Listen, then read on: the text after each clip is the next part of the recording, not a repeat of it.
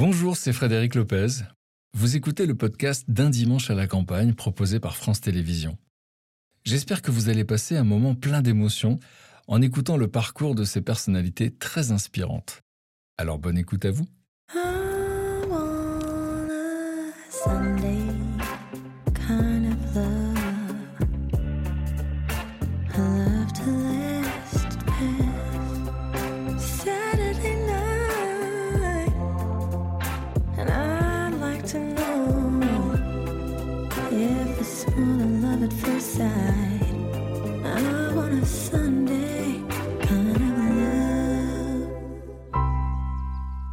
Trois invités de cette semaine ont dû rêver plus fort que les autres pour se faire une place dans la lumière. Daniel Auteuil est l'un des plus grands acteurs français. Mais avant de triompher au cinéma dans le film Jean de Florette, ses talents de comédien n'ont pas toujours fait l'unanimité. Ah, le conservatoire, je l'ai passé trois fois. Ils m'ont, ils m'ont jamais pris non plus. Non, non, ils m'ont dit qu'est-ce que vous faites? J'ai dit je fais de l'opérette à Avignon. Ils m'ont dit retour des y. Révélée par le film La vérité si je mens, la comédienne Horatica a dû s'inventer toute seule un destin d'actrice malgré une mère fragilisée par ses addictions. Elle s'est beaucoup cherchée, elle s'est beaucoup droguée aussi, donc ça a été euh, un parcours, euh, oui, un peu chaotique. Elle m'a brinque-ballée comme ça au, au- au gré de ses, de ses hauts et de ses bas. euh, et j'étais un petit peu, parfois, on dit, voilà, la mère de ma mère, quoi, on va dire. Star de la cuisine et de la télévision, tout réussit au chef Cyril Lignac. Pourtant, la recette du succès a parfois eu un goût très amer. J'ai été connu avant d'être reconnu et accepté par la profession. Quand j'allais dans des réunions de chefs, ça m'arrivait d'arriver de tendre la main, le mec il passait devant moi, ça me serrait la main. Enfin, ça a été un peu compliqué, surtout quand, quand t'as 25 ans, tu vois, t'es un gamin, quoi. C'est difficile de prendre un peu euh, ça de plein fouet, quoi. Cette semaine encore, tous les rêves finissent par se réaliser, le temps d'un dimanche à la campagne.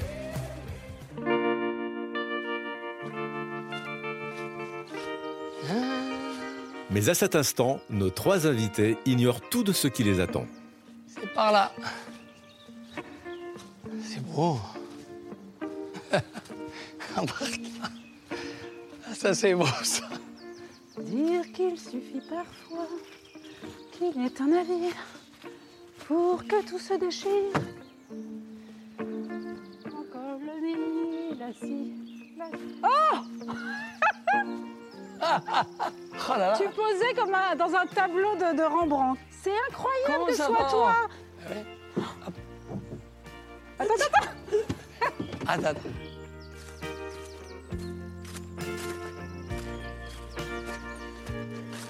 Mais quelle histoire incroyable. J'en ai vécu des, des aventures, mais Oh, c'est trop bien, mais c'est fou. bonjour Bonjour. Daniel. Ah, ravi. bonjour. Salut, Daniel. Ça va? Vas-y. Merci beaucoup. Ah. Qui c'est qui conduit? Ben, on va y aller à deux. Ah bon? Eh ouais. Allez, en route, mauvaise troupe. Voilà. Là, dans ce sens. Attends, je rame pour tourner. Bouge pas, Daniel. Je suis là. Allez, à toi, vas-y. En fait, c'est un tour chacun si on veut aller droit. hein. Vas-y, Un tour, un tour à toi. C'est ça qui est bien quand t'es né à la campagne, tu vois. Ouais. Tu sais faire du canoë. J'espère qu'on va arriver avant la nuit il faut arriver. J'en ai vu d'autres plus ridicules. hein. Terre, terre, terre. Tiens, tiens. Ah. Donc visez juste, hein. Attention. Vas-y. Un peu plus à droite, un peu plus à droite, s'il vous plaît, monsieur. Ouais.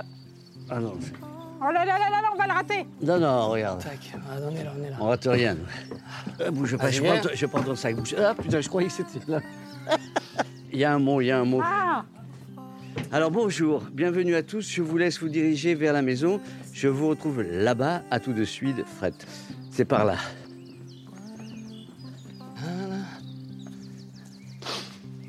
ce soir, vous montrez la garde ici, tous les deux, Oui. Et les fusils. avec des fusils, comme un vieux western. Bonjour. Trop content de vous voir. C'est un est petit bonheur ici. Ah, écoutez, ça fait plaisir si vous vous sentez Eh oui. bien. Merci, merci de nous accueillir. Bonjour, jeune homme. Daniel, très content de vous voir. Ben, moi aussi, Ça moi aussi. Ah, ça, Salut. commence, ça commence bien, tiens. Ah, ça va Super.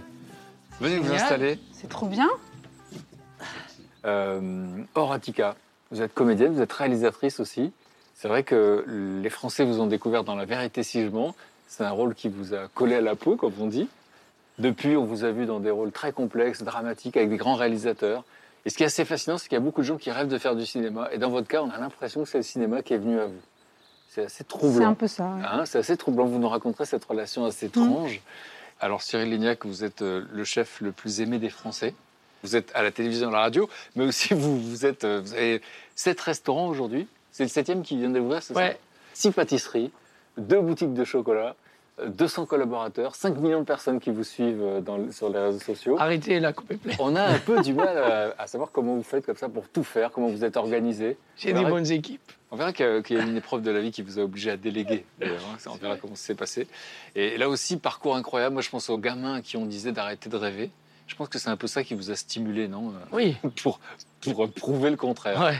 Daniel Auteuil, je ne sais pas par quoi commencer. Je suis très très intimidé, presque impressionné par votre carrière. On a envie de dire quand on parle de Daniel Auteuil, quel talent. Je, je vois les levées de sourcils Ah ici ou là. les gars, mettez-vous à l'aise. hein. Quelle carrière, quel destin.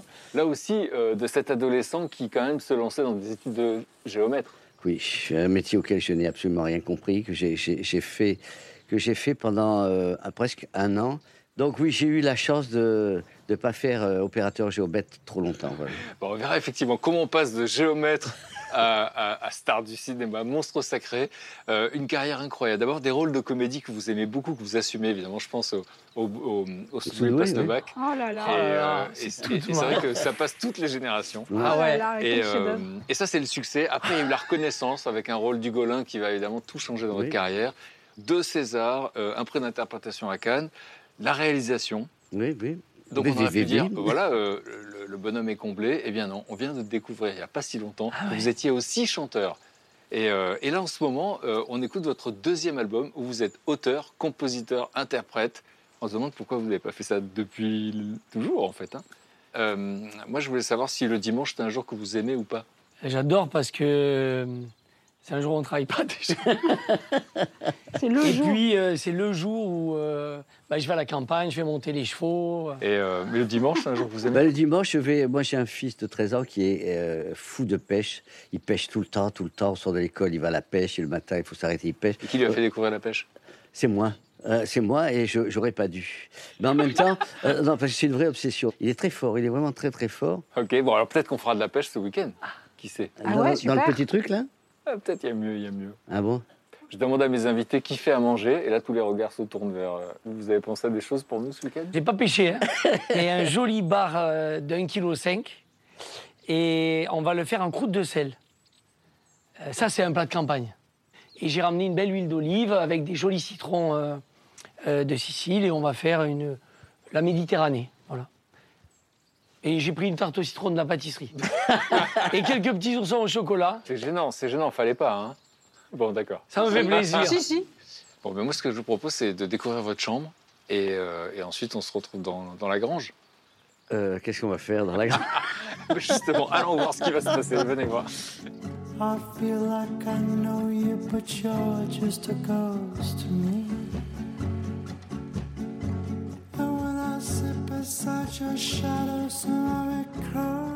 Oh, c'est beau On dirait, vous savez quoi? Un décor du, du Bossu, film que j'avais fait. C'est très beau, c'est très très beau.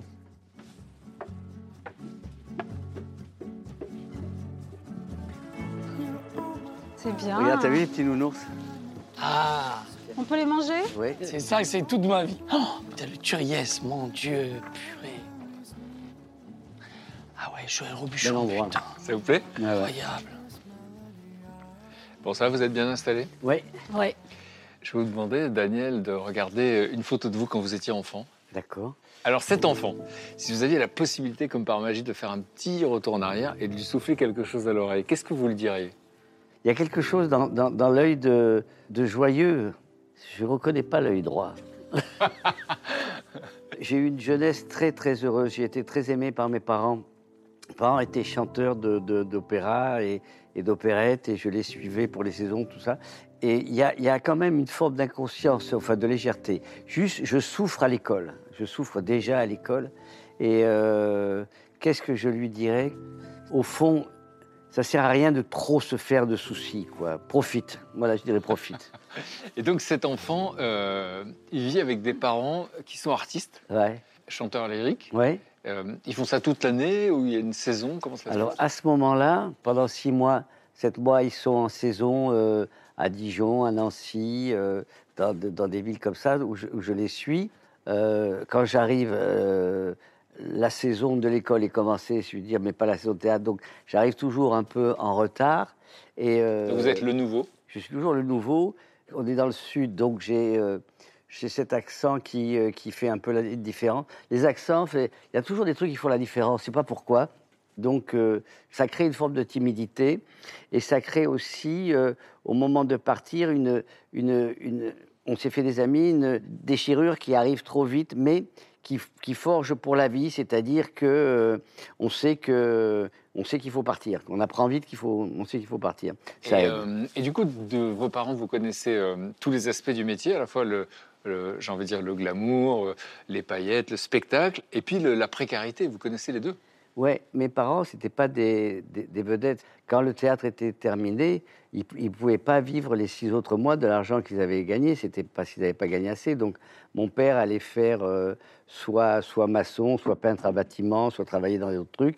Et ma mère allait vendre dans des grands magasins. En tout cas, moi ce que je n'ai pas compris, c'est que quand il partait pour aller travailler, il me laissait tout seul à la maison, il riait. Et j'attendais, euh, quand il rentrait, je faisais semblant de dormir. Et quand il rentrait, il riait encore. J'ai jamais compris pourquoi ces gens n'ont jamais voulu que je fasse ce métier. Mais il y avait, je pense que le, cette précarité, euh, ma mère rêvait pour moi du- d'une, d'une, plus stable. d'un truc, euh, voilà, employé de mairie, euh, En banque. tout cas, dans votre souvenir, vous, d'enfant, il y a ces rires, en fait. Ce, ce Ouais, truc de... c'est joyeux. C'est joyeux. Ouais, ouais. Et puis après, euh, après, après le spectacle, ces grandes tablées où on rit, euh, le flot des danseuses et des choristes qui descendaient, toutes ces odeurs magnifiques de ces femmes euh, emplumées, c'était, ça m'a marqué à vie. Euh, ces rires, le bruit des talons, les couleurs, tout ça fait que euh, on a beaucoup d'imagination, quoi. À 4 ans, vous êtes sur scène? Ah oui, oui, oui, je suis le fils de Madame Butterfly à, à l'Opéra d'Alger. Et, euh, Et quelle sensation euh, vous avez en, en souvenir de ça? C'est l'arrivée sur scène, la chaleur, une espèce de ch- la chaleur des projecteurs, dans le noir, les yeux des, des spectateurs, le silence, euh, des espèces de respirations arrêtées comme ça, et, euh, et, et les bras de la chanteuse qui me serrent. Ça m'a marqué à vie. C'est un truc qui m'a marqué à vie. Ouais. Et euh, vous disiez tout à l'heure, je souffrais à l'école. Ouais. Alors, ça veut dire quoi? Ça veut dire, ça veut dire que je comprenais rien. C'était, je- Et on verra que ça lui parle, vous allez voir. Non, mais c'est génial. Ça donne l'espoir, Daniel. Vous Non, mais n'imaginez c'est pas. génial. parce que moi, je, je me reconnais dans, dans ça. Donc, C'est drôle. Et j'étais ce qu'on appelle euh, un, un rêveur. Je m'ennuyais tellement que je dormais. Et, et je m'endormais, je savais très bien dormir, je faisais comme ça. et je- Mais ça, c'est un truc que j'ai gardé beaucoup, de dormir comme ça.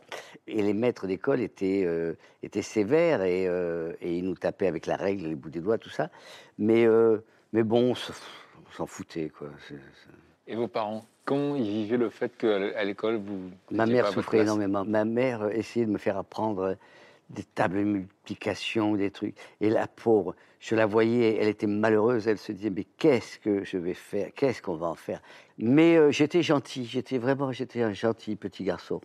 Et quand euh, vous entendiez votre mère qui disait euh, qu'est-ce qu'on va faire de lui, donc elle était inquiète. Ouais. Donc qu'est-ce que vous ressentiez d'être source malheureux. de l'inquiétude? Ah, j'étais malheureux, oui, oui, parce que vraiment. Mon père, il disait, Eh, il se démerdera, il fera comme les autres, il, sera, il fera, voilà, il fera manœuvre, il fera un truc, voilà. Mais vous, dans votre tête, à ce moment-là, vous vous dites que ça va être quoi votre vie? Je crois que je croyais quand même un petit peu à quelque chose. Je savais pas, et c'était inaudible, je pouvais pas l'exprimer, je savais pas ce que c'était, je savais même pas acteur. Euh, à l'époque, je pensais trompettiste, c'est pour vous dire. À l'adolescence, euh, vous dites à vos parents que vous voulez faire comme eux? Ouais, Et ils réagissent comment? Eh ben, ben il- c'est pas un métier, ils me disent. Je- je- C'est pas un métier. C'est extraordinaire.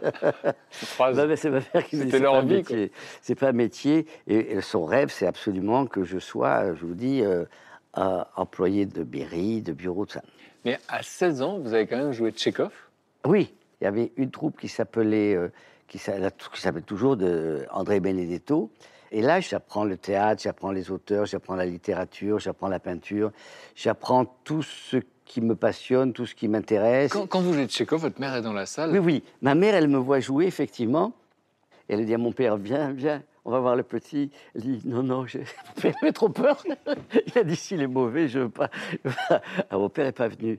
Mais ma mère est venue, et en rentrant, elle a dit à mon père, tu sais, je crois que le petit a quelque chose. Ça, je l'ai su plus tard. Alors, je crois que juste cette petite phrase, je crois que le petit a quelque chose, c'est un truc qui m'a, qui m'a, qui m'a encouragé. Mais finalement, vous n'arrivez pas à vous projeter là-dedans Si, si, si, je commence à avoir envie, très Après envie de ça. 16 ans. Oui, oui, c'est ça. Je, je, je, je, sais que je veux faire ça, mais je ne sais pas comment, parce que euh, il va falloir aller à Paris. Euh, c'est un drôle de truc, aller à Depuis Paris. Avignon? Oui, oui, oui, c'est ça, j'étais à Avignon, donc c'est un drôle de truc. Mais en fait, on ne s'intéresse euh, que euh, mauvais élèves, quel qu'on mauvais élève qu'on soit, quelque chose qui nous passionne et, et qu'on veut faire. Donc, j'avais la chance, c'était Avignon, c'était, euh, il y avait le Le Festival d'Avignon. le Festival d'Avignon. J'ai travaillé l'été, j'étais comme ouvreur euh, euh, au théâtre, au, au spectacle de, de, de Béjart, donc j'ai vu la création de tous les grands ballets et tout ça. Et je vois mon idole absolue dans la rue, c'est Jean Villard, l'homme qui a créé le Théâtre national populaire, euh, qui a amené Gérard Philippe au théâtre. Et il avait été très malmené en 68 par les, les jeunes, les nouvelles générations. Et je l'arrête dans la rue, je lui dis, monsieur, s'il vous plaît, il a peur parce qu'il avait été agressé. Il se retourne, il a peur, il me dit, oui, quoi. Euh, ah, J'ai dit à monsieur Villard, je, je, je voudrais faire du théâtre, qu'est-ce que je, je peux faire? Et là, il fait, Incroyable. il fait comme ça, il fait, voyez Balachova avec sa belle voix. Balachova, c'était une- un grand prof de théâtre. Je sais pas, tu es d'accord. Mais euh, je ne savais même pas que c'était une personne. Et du coup, après, ben, je suis allé à, à Paris. Et, euh, Et la suite tout à l'heure, là, un petit suspense. Moi, je, je propose qu'on s'arrête là. Vous avez beaucoup réagi hein, quand vous écoutiez ce, ce récit. J'ai- Je suis passé par là, moi, donc euh, j'étais pas bon à l'école. Et puis les mêmes mots, euh, ma mère, elle me disait, euh, enfin j'entendais, elle disait à mon père, mais qu'est-ce qu'on va faire de lui? Et après, elle me disait, mais qu'est-ce qu'on va faire de toi? et, et donc, euh, moi, je- mon père, il, il bricolait, il était menuisier. Et il faisait des meubles pour la maison, pour les amis. Et moi, je voyais ces grandes planches de bois et ça me disait rien, quoi. Donc, euh, donc c'est vrai qu'il me disait toujours, mais il n'y a rien qui t'intéresse. Et non, il n'y avait rien qui m'intéressait, quoi.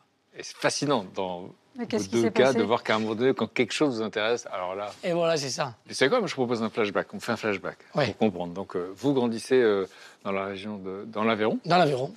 Donc, euh, on, va, on va avoir une photo de vous, euh, enfant, et je vous pose la même question.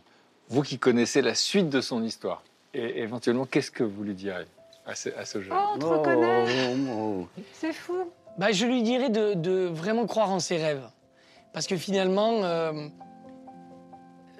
quand j'ai commencé à trouver ma voie, j'avais des rêves. euh, je rêvais de venir à Paris, je rêvais d'être un grand chef, je rêvais de grand, alors qu'on n'avait pas grand-chose. Et donc ma mère me disait, mais arrête Cyril de, de- de penser euh, comme ça. Arrête de rêver. Ouais, arrête de rêver. Elle me disait, tu auras euh, une femme, des enfants, un chien, tu auras une maison dans l'Aveyron, et puis, puis tu feras comme nous, puisque eux, ils connaissaient que ça. Que- Quels sont les souvenirs de, de la petite enfance Que- Quels sont euh, frères et sœurs Oui, moi, j'ai euh, j'ai grandi avec ma sœur. euh, de- Ma mère était infirmière. Et donc, euh, moi, j'ai eu une enfance euh, hyper joyeuse. C'était très famille. On faisait des grands repas de famille. On ratait pas une occasion. On tuait le cochon. Ma grand-mère faisait les boudins. On se partageait le jambon. On se partageait tout. Donc, voilà, c'était très joyeux, quoi. Simple. On partait peu en vacances vers Montpellier à- une heure, à, une- à deux heures de route.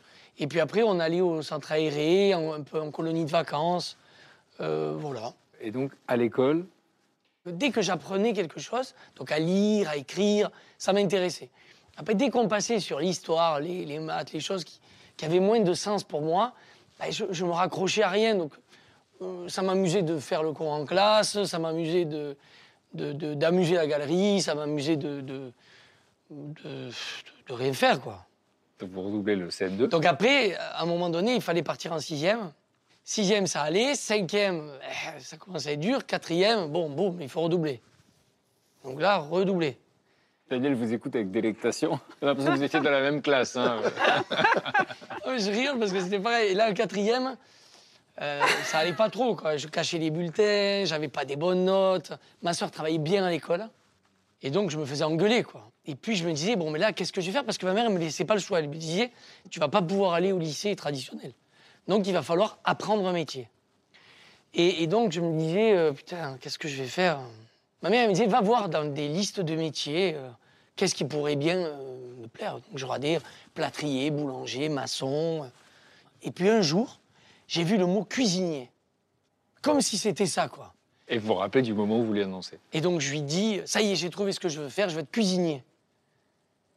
Et là, je la regarde et elle se met à pleurer. Je lui dis, je dis, mais pourquoi tu pleures? Et elle me dit, euh, donc elle prend un peu de temps et tout, et elle me dit, parce que je sais que ce sera ça. Bon. Ah, partons voir les lycées hôteliers. Alors, on est parti voir les lycées hôteliers. Et je suis rentré dans un lycée hôtelier à Villefranche-de-Rouergue. Et, et puis, j'étais en pension, je rentrais à la maison, j'aimais euh, montrer un peu à mes parents euh, ce que j'avais appris. Et donc, on, on- rentrait dans quelque chose de très positif. Et un jour à l'école, on nous donne ces magazines, le Turès Magazine, qui est un magazine où, euh, où en fait il y a euh, les recettes d'un chef, et puis c'est un honneur d'être dans ce magazine. Et donc c'est Noël, et, ma grand-mère m'avait donné 500 euh, francs. Et donc j'avais le Turès Magazine, j'avais des copains à l'école, et donc je regarde et je vois une, femme qui s'appelle Nicole Fache-Galtier, qui est à 30 km de là où j'habite. Et donc j'appelle mon pote et je lui dis euh, Tu veux pas qu'on aille euh, là-bas euh, J'ai 500 balles, je t'invite. On y va tous les deux, on, on va se taper la cloche. Et donc on prend menu dégustation, deux menus dégustation, pas de vin, on ne veut pas de vin. Et à la fin, c'est moi qui paye en espèces.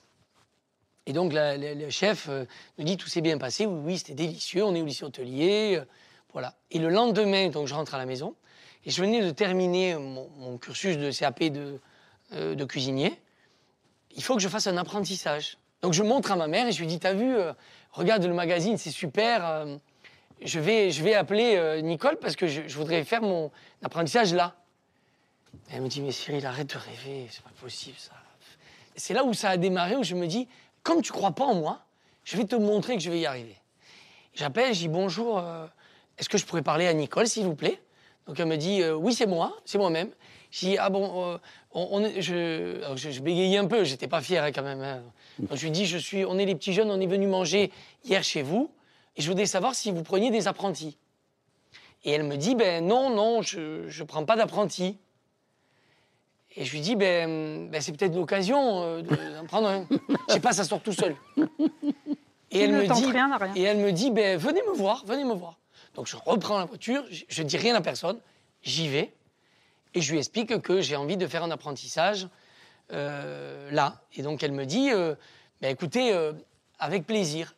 Je dis à ma mère, t'as vu, tu m'as, tu m'as pas cru, regarde, je rentre là. Sauf que elle veut vous virer au bout d'une semaine. Voilà. Ah ouais Sauf que vous me virez euh, au bout de, de, de- ouais, de- de- un mois, deux mois, euh, ça va pas du tout, putain, ça va pas du tout. J'étais maladroit. Mon père, le- on a rigolé la dernière fois. Mon père, il disait, mais je savais même pas quoi te donner. J'étais maladroit. J'avais pas trop faire, quoi. Parce que quand tu es à l'école, tu, tu mesures pas l'engagement de ce que ça, ce que c'est que de faire la cuisine. Mais dès que tu es Le dans un résultat, restaurant- le résultat surtout. Eh oui. L'obligation de résultat. L'obligation, de- et puis le goût, il y avait une étoile au Michelin, chaque erreur peut faire perdre l'étoile, c'est c'est très compliqué quand même. Et elle me disait, bon, on va faire un, un avarin d'agneau pour le personnel. Et le principe, c'est que normalement, tu, tu fais chauffer de l'huile et tu commences à faire revenir tes morceaux de viande, un après l'autre, tu les colores, tu les sors, et après tu mets la garniture aromatique et tu remets la viande, et etc. Et c'est un ragoût. Moi, je prends 2 kilos de viande et je te mets tout dans la gamelle. Et elle me regarde en face. Et elle me dit non, mais c'est pas possible. Et moi, je, je suis pétrifié. Je me dis euh, c'est pas possible de quoi? Euh, Mais tu sais pas faire un avarin Ben non, je, je sais pas faire. euh. Et donc, bon, ça une fois, une deuxième fois, un autre truc, une troisième fois. Au moins, elle me dit bon, écoute, vraiment, je, je- je- on, va, on, va, on va pas pouvoir continuer. c'est pas être possible.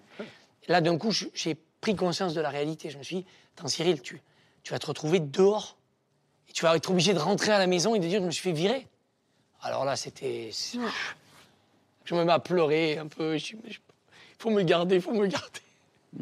Et donc, elle me dit, je vais te mettre en pâtisserie. Je continue un peu quand même, et puis je me dis, bon, en fait, c'est trop compliqué, je vais arrêter. Je rentre à la maison, je dis à maman, écoute, je, je veux arrêter, euh, je vais travailler dans un autre restaurant, c'est trop dur. Et ma mère me dit, euh, et mon père d'ailleurs, quand on prend un engagement, on n'arrête pas. Ça n'existe pas. Donc, euh, tu repars. Donc, je suis reparti travailler. Et là, j'ai passé le cap. Et après, ça a été que du bonheur, en fait. Et là, après, bah, après c'est parti, quoi. Ça glisse. Bon, on racontera la glisse plus tard. Ah ouais. Euh, Horatica, on regardait une photo de vous quand vous étiez enfant. Oh là là, ouais. Ah, Ouais. Oh, bah, c'est joli. Quand vous regardez cette petite fille, vous qui connaissez la suite de son histoire, ouais. qu'est-ce que vous souffleriez à l'oreille?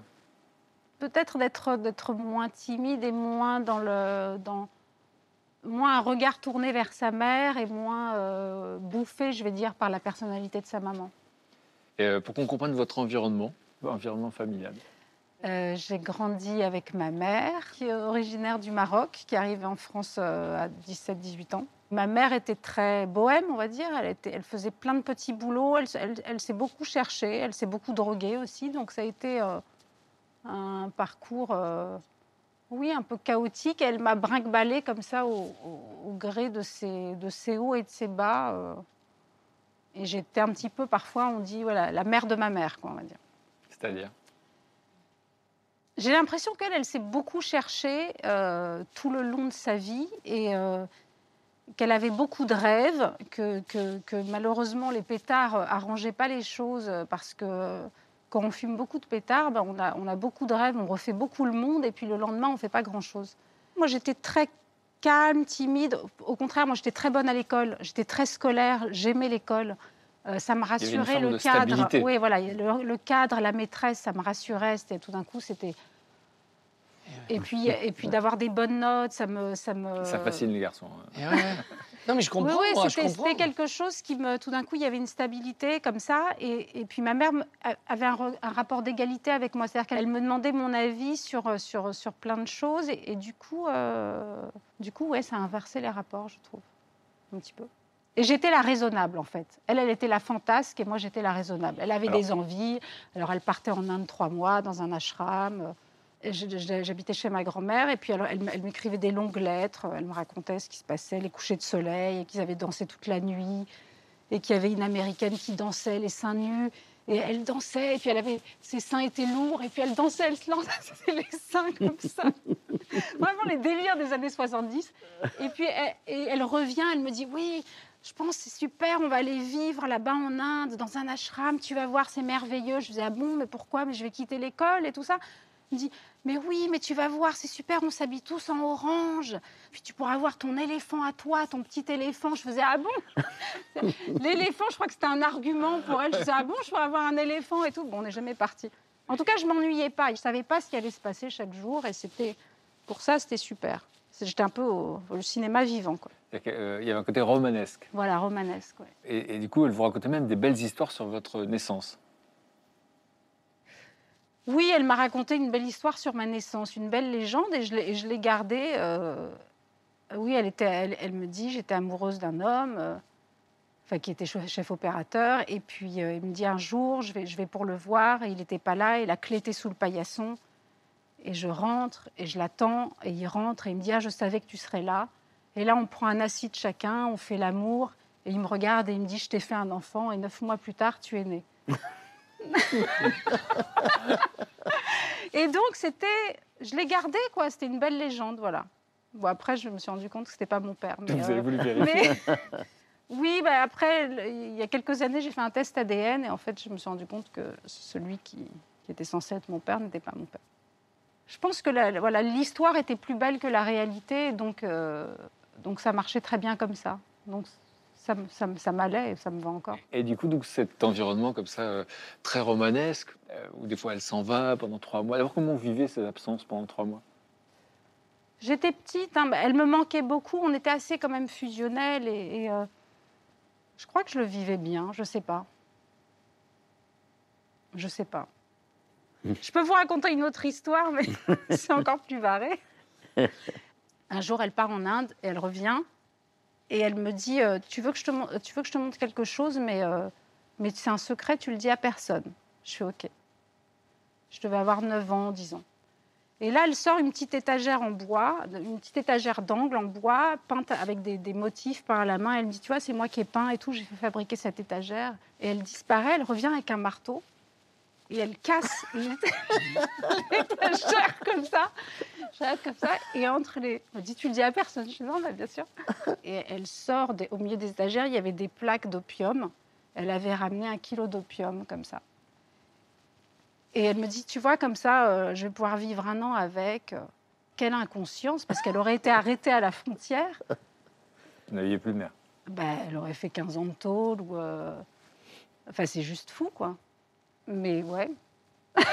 Peut-être qu'il fait. Non, non, Je mais suis désolée. Non, non, mais c'est c'est des mais histoires. euh, Ouais, c'est des histoires, euh, ouais. Et, et- et du coup, donc, elle montre ça à son enfant sans même réaliser que ça pouvait être. euh, Je sais pas, ouais. Et je l'ai jamais dit à personne. C'était. euh, Mais, mais du coup, ça, ça crée quel genre de, de- de petite fille, du coup, une maman comme ça Ben, en- c'est ça, en fait. c'est- C'est c'est ça qui, qui, par la suite, je me dis que quand même, cet handicap que parfois on ressent tous, je pense, à différents niveaux, différentes strates euh, dans la vie, de se sentir un peu euh, renfermé ou de ne pas avoir confiance en soi et tout ça, je pense que c'est un peu. euh, c'est un peu tout ça, c'est ce manque de, de stabilité et de. Le show était devant moi, en fait. Donc, du coup, moi, je m'effaçais, où j'étais le pendant raisonnable pour calmer un peu tout ça. Mais. euh, Quel souvenir de l'adolescence? L'adolescence, euh, j'ai commencé à sortir beaucoup le soir. Et puis, il y avait ce truc de corps qui a changé un petit peu. euh, ouais, vers 12-13 ans, tout d'un coup, en fait, les, les seins poussent d'un coup. Et c'est quelque chose. euh, ouais, c'est étrange, tout d'un coup. Le regard des garçons change et on n'y est pas préparé, en fait. Mentalement, on n'en est pas du tout là. Donc, c'est c'est quelque chose d'un petit peu euh, agressif, parfois. Et à ce sujet-là, d'ailleurs, il y a un film qui va changer votre perception. Oui, Faster Pussycat Kill Kill. Là, j'ai 17 ans, je vais au cinéma à Beaubourg. euh, Il y a un cinéma en face de- du centre Pompidou. Et dans le film, ces trois femmes, à Tarantino en a fait un remake, ces trois femmes euh, qui sont euh, vraiment plantureuses euh, et qui ont des pantalons moulants de motard, des grandes bottes et des hauts très décolletés, les seins un peu à l'air et de l'eyeliner comme ça. Elles ont, il y a une blonde, une brune et je sais pas, une rousse. Elles utilisent les mecs, elles font l'amour avec eux, elles les tuent. Enfin, je sors de ce film, je change complètement ma façon de m'habiller et tout d'un coup, je sais comment. En fait, je- mon corps devient une arme. Je me dis, OK, maintenant, je vais pouvoir avancer dans le monde et en fait, euh, je suis plus victime de ce corps. Et là, vous rêvez d'être journaliste, en fait. Alors, donc, moi, j'ai mon bac avec un an d'avance. Et là Là, café. Bac scientifique à 17 ans et, euh, et je ne sais pas quoi faire. Et un de mes oncles dit fais du droit, ça sert toujours. Et donc je m'inscris en droit à Assas et je me dis je vais être euh, journaliste politique. Et on verra la suite Et plus voilà. tard et voir comment, effectivement, le- Ouais. le, cinéma est, revenu vers vous. Oui, Moi, je vous propose que, avant, bah, du coup, que vous commenciez à prendre vos premiers cours de cuisine avec un grand chef, parce qu'on va préparer euh, le dîner ensemble, je propose un petit jeu d'adresse. Vous aimez ça? L'adresse Ouais, je, pense que ouais. je suis dyslexique, euh, je suis euh, je je suis. Je crois que je suis tous les trucs, je Oui, suis c'est- d'adresse. allez, on va rigoler. On y va? Ouais Allez. Ah, ah, oui, On va sortir ah oui, ah oui. like the legend of the phoenix. All ends will begin. Il faut bien tout connaître. Moi, je sais pas comment vous faites pour tout connaître. Tu joues aux fléchettes? Euh, dans les, à Londres, dans les. On est Dans les, Dans dans les les pubs pubs. anglais. Ah ouais, c'est vrai, il y a ça. Bon, alors, du coup, on dit qu'au centre, c'est 100. Ouais. Ceux qui, sont, qui tombent là, c'est 10. Et dans ce truc-là, c'est 5. Et quand c'est sur l'arbre Et quand c'est sur l'arbre, quand c'est éliminé, sur c'est les- un C'est tour zéro. du terrain. Allez, vas-y, oh. Lady First. Trop dur ce jeu. Vous Ouais, voulez pas qu'on joue aux cartes? Vas-y. au poker Voilà. Voilà. Ah Ah T'as- les grands bras? Tu peux toucher la cible. Putain, Oh putain de ça. Oh. Comment c'est possible ça Putain, c'est pas possible. Oh Ah ouais, d'accord. qu'est-ce que c'est ça Il s'est entraîné toute la nuit. Comment il fait Et voilà, c'est 10. Bon, je vais quand même 10. 10 quand même, hein Allez. Pas mal. 5. Yes. Putain. 15. Ah ouais Oh là là, 25. Yeah. Oh là là. Non, mais, non, mais non, mais ça va. Tu étais presque, presque. Oh là là là là là À là. 2 mm, vous aviez 100. Ouais. Là, vous avez 10. Il est pourri ce jeu. C'est le dernier tour, hein Ça fait bizarre quand c'est la gauche. hein. Et ouais, c'est- Oh là oh là. là là. Oh là Ah là. ouais Oh là là. C'est la buée qui changeait tout. Ouais. Oh là là. Tiens, il est dégoûté, Cyril. Ouh là là là là là. Ah, franchement, Daniel. C'est des gagnantes. Ouais, c'est ça, c'est rouge. On, on t'a pas vu venir, t'es sorti du bois d'un coup là.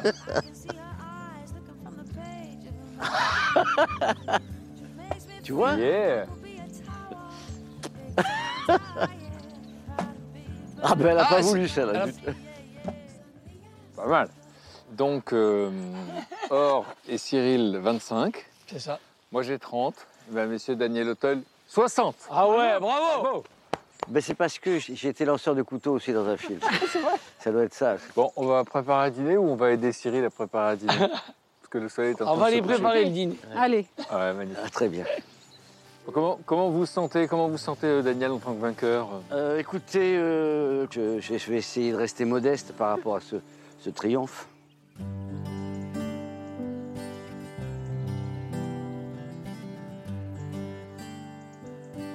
Chef, oui chef. Pas, ou- pas chef, oui chef, ça c'est full metal jacket, mais j'y arrive pas, chef.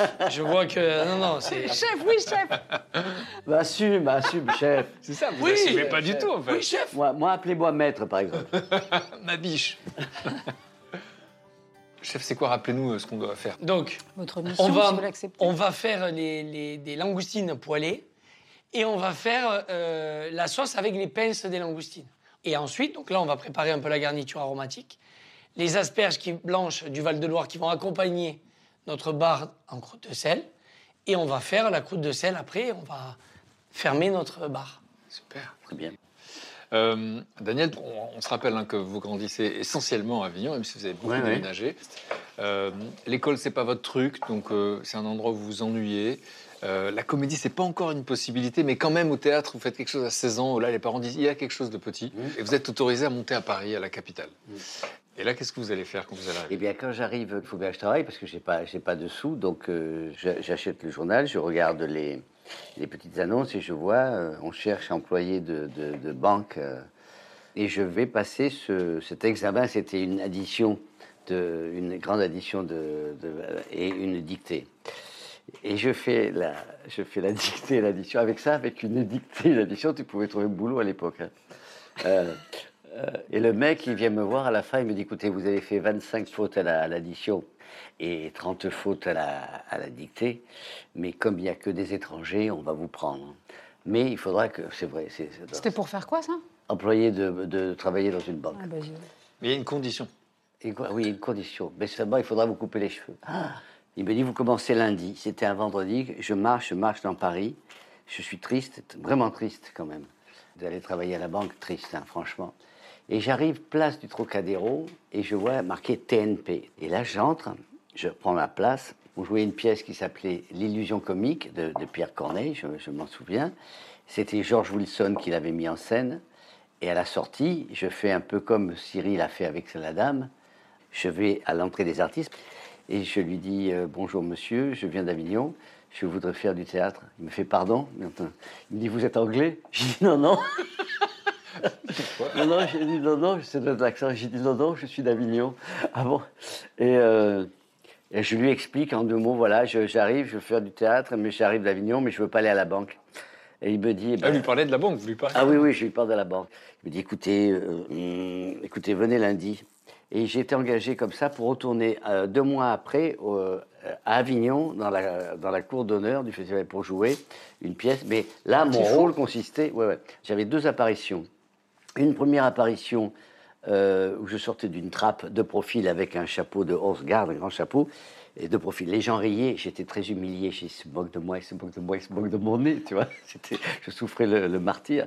Mon deuxième rôle consistait à être pendu dans un sac avec les jambes qui dépassent, et Maria Cazares me mangeait les jambes. Voilà, je viens de très loin. hein. Je, je peux dire que j'ai eu des débuts très... Voilà. Et ma mère vient me voir le spectacle. Et, euh, et pour vous dire qu'elle a toujours été, euh, à partir de moi, très encourageante, parce qu'elle me dit Oh, mon fils, que tu as de belles jambes. et ça, voilà, c'est. Voilà. Une mère qui soutient quoi Oui, oui, elle va soutenir. Voilà. Et, voilà, euh, voilà l'histoire. Et donc là, j'ai une carte, j'ai une, une petite carte. Il y a marqué mon nom et dessous il y a marqué comédien. Il y a marqué comédien. C'est vrai, c'est écrit. Je suis comédien. Mais après, il n'y a plus rien. Après, je livre des, des livres dans, dans Paris. euh, je travaille comme électricien euh, dans un théâtre à l'Élysée Montmartre. Je fais plein de trucs comme ça. Le conservatoire? Ah, le conservatoire, je l'ai passé trois fois. Ils m'ont, ils m'ont jamais pris non plus. Non, non, ils m'ont dit qu'est-ce que vous faites? J'ai dit je fais de l'opérette à Avignon. Ils m'ont dit retournez-y. Voilà. Euh, Cette phrase-là, vraiment? Ah ouais ouais. Ah ouais. ouais? Voilà. C'est assez fascinant quand même pour nous euh, d'imaginer euh, qu'on refuse euh, Daniel Auteuil au conservatoire. Vous voyez ce que je veux dire? Ah bah, peut-être, peut-être, j'étais pas bon. Non, non, mais, je- euh, mais alors, bizarrement, de ne pas avoir fait d'école, de vraie école de théâtre, c'est un truc qui m'a manqué.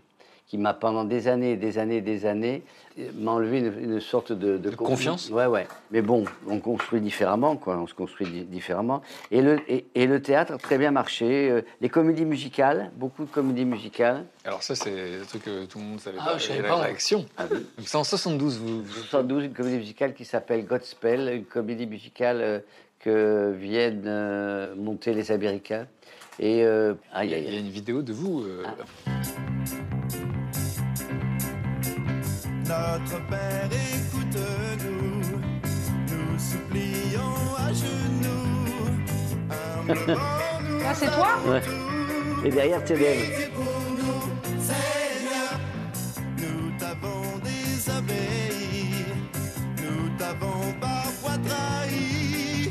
Nous voici Ah oui. repentis. Mais là, c'est vous qui chantez. Non, c'est pas moi. Voilà. Vous disiez quoi? Donc vous chantez sur scène, en fait. Oui, oui. Mais, mais dans le disque, ils ont mis quelqu'un d'autre. Oui, oui, c'est américain. Et puis, euh, à 30 ans, vous passez le bac au cinéma. Oui, oui, c'est ça. Donc, Soudoué passe le bac. Ouais.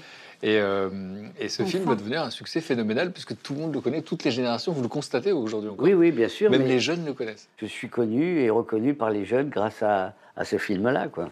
Et donc vous allez enchaîner comme ça euh, plein de comédies, plein de succès et, euh, et une première chanson. Oui, oui, oui, c'était dans les années 80. Oui, mais j'avais déjà envie de, de faire ça parce que mes émotions sont- ont toujours été euh, liées à, à- à la musique, aux chansons. euh. Là vous êtes chez Michel Drucker, Champs-Élysées, que la vie me pardonne. C'est déjà 10 heures, qu'est-ce que je vais pouvoir faire? Oh là là. Derrière la Rocker, quoi. j'entends la ville qui bouge.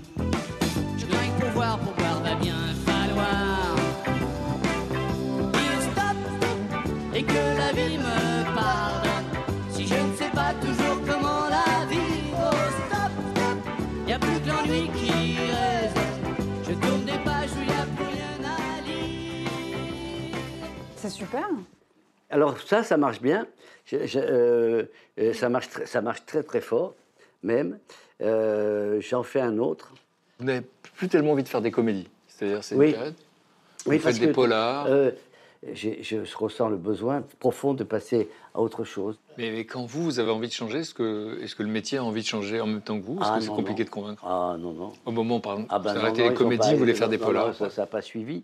Je ne convainc pas euh, du tout avec ça. Pendant un an, il ne va, il va rien se passer. Je refuse de tourner dans des comédies et euh, les films dits dramatiques, tout ça, rien euh, ri- rien n'arrive.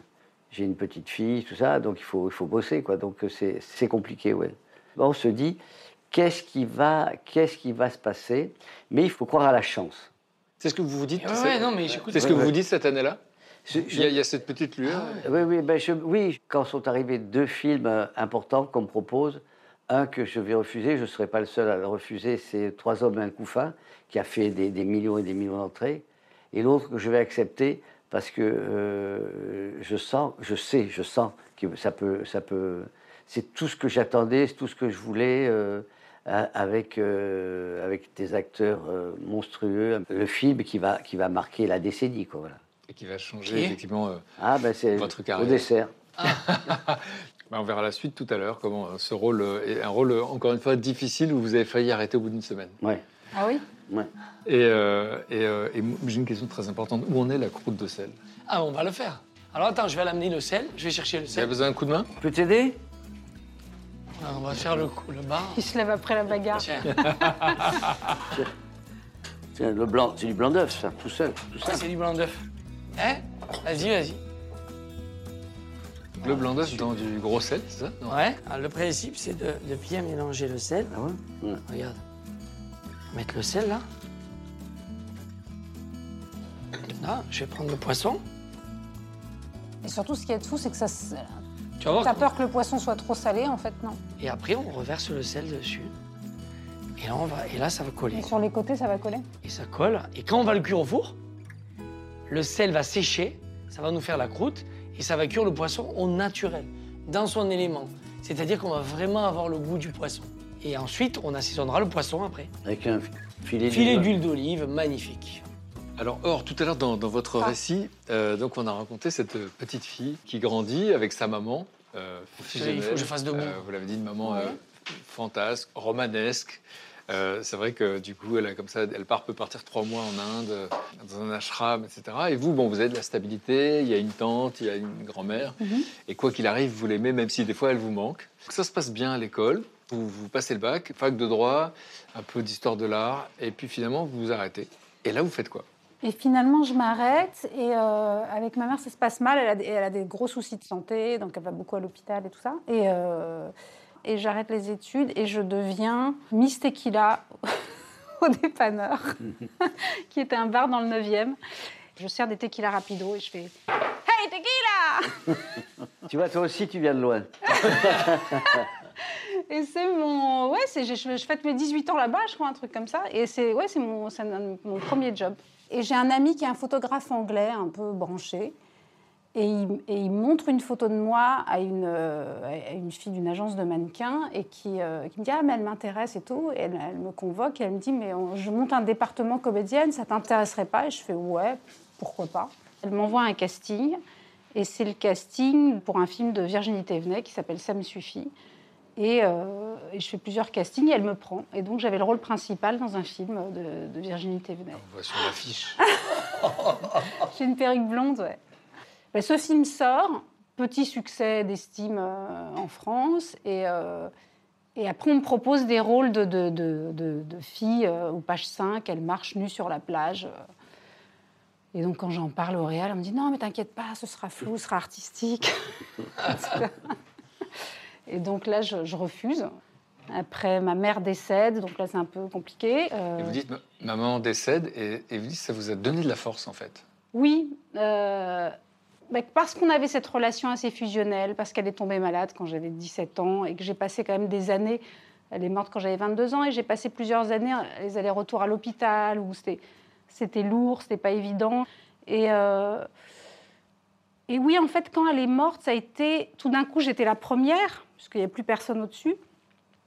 Et c'était comme une libération. Il y a- a eu quelque chose, c'est difficile de dire ça, peut-être tout le monde ne peut pas l'entendre, mais il y avait comme une libération et une force. Et quelques mois plus tard, j'ai été voir un journal, parce que j'étais passionnée donc, du courrier des lecteurs qu'il y avait dans Libération, et j'ai été voir un journal qui se montait, et je leur ai proposé de faire la rubrique courrier des lecteurs, un journal qui s'appelait Le Jour, qui était un quotidien. Ça vous est pas ça de voir quelqu'un qui dit, bah, je sais pas, je vois, je vis les choses en fait. J'ai souvent été très anxieux, je me suis toujours de- demandé ce qui allait se passer, et vous, vous êtes euh, dans l'instant, enfin dans cette période. Oui, mais alors est-ce que c'est pas aussi une question d'époque et tout ça? Parce que j'ai l'impression qu'aujourd'hui, les jeunes sont très angoissés par rapport à leur avenir et que le monde, de toute façon, est plus anxiogène. Est-ce que c'est pas aussi une époque où on était plus insouciant et plus, euh, bah, de toute façon, on allait trouver du boulot ou- Peut-être que tu es, tu es comme ça. Peut-être que je suis Ouais. comme ça. Et puis, il y a le truc aussi, je pense, d'avoir plus de parents. Mm. Il y a un truc aussi où, et ça, je l'ai gardé. Il faut profiter aujourd'hui parce que, voilà. Là, euh, à ce moment-là, vous avez oublié le métier de comédienne? Oui, parce que voilà, ce qu'on me proposait de me foutre à poil tout le temps, ça m'intéressait pas trop. Je pense que je n'étais pas non plus une très très bonne comédienne. euh, et, euh, et un jour, je me dis bon, chaque poids a son couvercle, et peut-être que comédienne, c'est peut-être pas pour moi. Et puis vous allez vous retrouver sur Paris Première. Oui, je présente l'émission Nova sur Paris Première et c'était euh, génial. Et c'était l'actualité culturelle à Paris, dans tous les musiques, cinéma, danse, euh, tout. Et c'était un peu underground et c'était super à faire. Et Et, on- les débuts de Jamel. C'est-à-dire, on voit On intervenir voit très Jamel. C'est le mélange, c'est la vie, et c'est toutes les semaines sur Paris Première. Je m'appelle Horatica, c'est Nova, et c'est parti. Bonsoir Jamel, alors dis-moi, est-ce que t'as été voir un vrai film d'action? Genre euh, Mission Impossible, Terminator 4, Casino, je sais pas, qu'est-ce que tu vas me raconter J'ai vu, j'étais voir un film émouvantif, un film de, de, de respect, tout ça, de- Toi, tu vas pleurer, toi? Mais arrête, c'est pas, je vais pas pleurer, c'est Pinocchio, ça s'appelle. C'est pour. euh, Pinocchio, mais c'est pour les petits, Mais arrête, Pinocchio. arrête, tu m'énerves là, c'est pas pour les petits. hein. C'est pour les petits et les grands. C'est un film, un beau film. C'est l'histoire d'un petit bout de bois qui marchait dans la rivière. Et après, il y a comme ça s'appelle le vieux monsieur j'ai j'ai pété. Qui, qui- J'ai péto. j'ai péto, qui vient et qui dit, euh, qui le recueille et qui l'emmène chez lui. Il le taille au couteau comme ça. Tchac, tchac, tchac, tchac. Il le taille avec un couteau mou, un couteau mou tchaco, tu vois, qui coupe bien. C'était génial. Alors, il arrivait toujours 3 heures, 4 heures minimum en retard, si ce n'est le lendemain. On tournait le, deux jours par semaine. Mais euh, il, il était génial. C'était ses débuts. Il inventait des mots tout le À ce temps. moment-là, vous vous dites, euh, c'est ça mon métier? Je me dis rien, en fait. J'étais contente de, de faire des choses qui me, qui me passionnaient, qui m'intéressaient, de m'ouvrir à la culture, de gagner ma vie, de- d'être indépendante. Je me disais rien, en fait. Et à ce moment-là, mon agent m'appelle et me dit il y a un casting, euh, ils veulent te voir. Le destin est incroyable. La vie a plus d'imagination que nous. Et euh, on parlera de la vérité si je vois un peu plus tard, bien sûr. Ouais. Et, euh, et sur la manière dont ça s'est passé et les conséquences dans, dans votre vie, dans votre carrière. Regarde, le poisson, il est là. Je vais le mettre au four. Là, À combien? Là, on va le cuire à 180 degrés pendant euh, 25 minutes. Bravo. Voilà.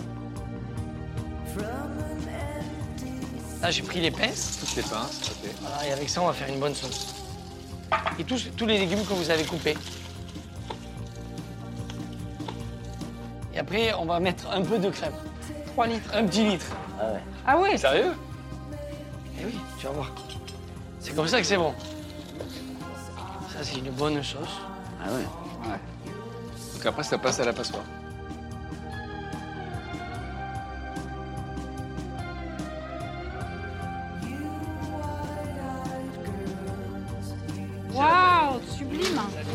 Ah, C'est beau.